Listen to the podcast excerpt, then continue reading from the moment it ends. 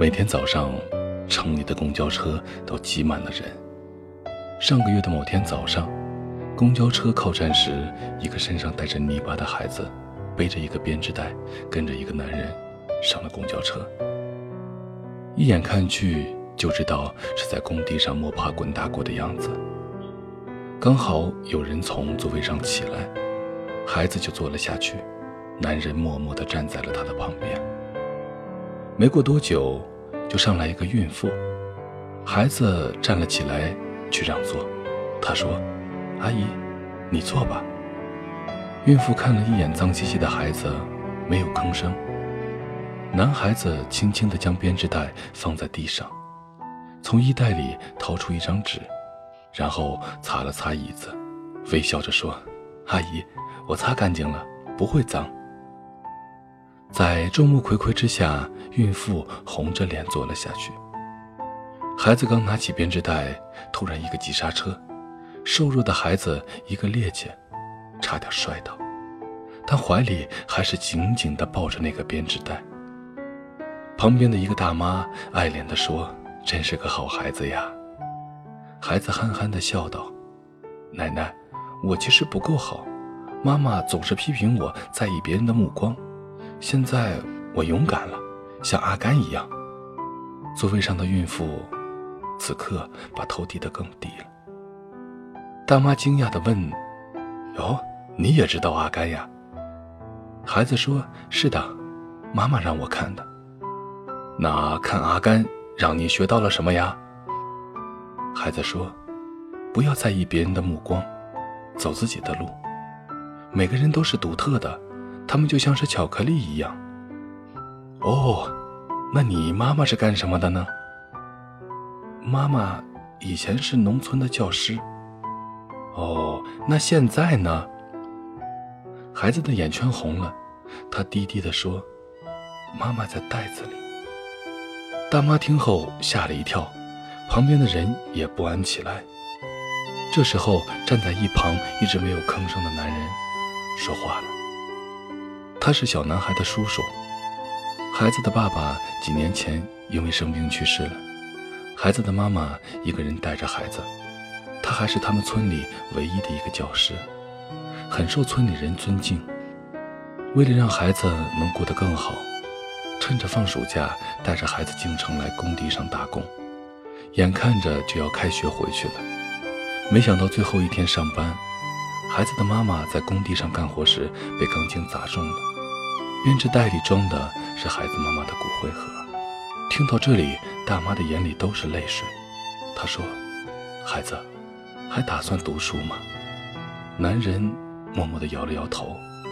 那孩子却说：“我每天都会在工地旁边的书店里看书。”这时候，车上不少人都七嘴八舌地说自己家里有很多的书，可以送给小男孩。小男孩笑了。笑的是那么开心。不要在意别人的目光，走自己的路。这个孩子，他做到了，只因为他有一个勤劳而睿智的妈妈。无论未来贫穷与否，至少孩子在勇敢地做自己，并且为了心中的小小梦想，在这样的条件下还要努力去看书。不少孩子因为贫穷而自卑。这个伟大的母亲至少做到了，让孩子没有因为贫穷寒酸而觉得低人一等。她以乐观豁达的心态包容了别人的歧视。好了，各位，这样的一篇文章是我们的听友夕颜分享给大家的。这里是许多年以后，我是无声。收听最新节目，请关注我的微信公众号“无声”。许多年以后这七个字的首字母。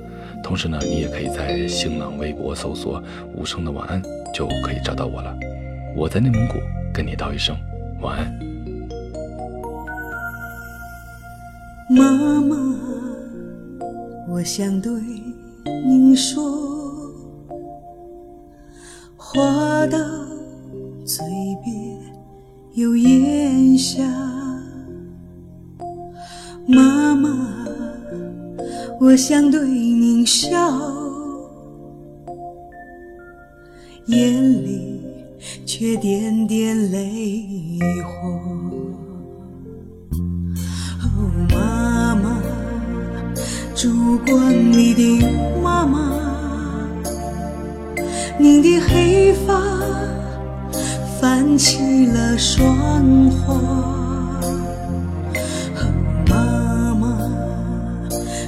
烛光里的妈妈，您的脸颊。印着这朵牵挂，妈妈，烛光里的妈妈，你的腰身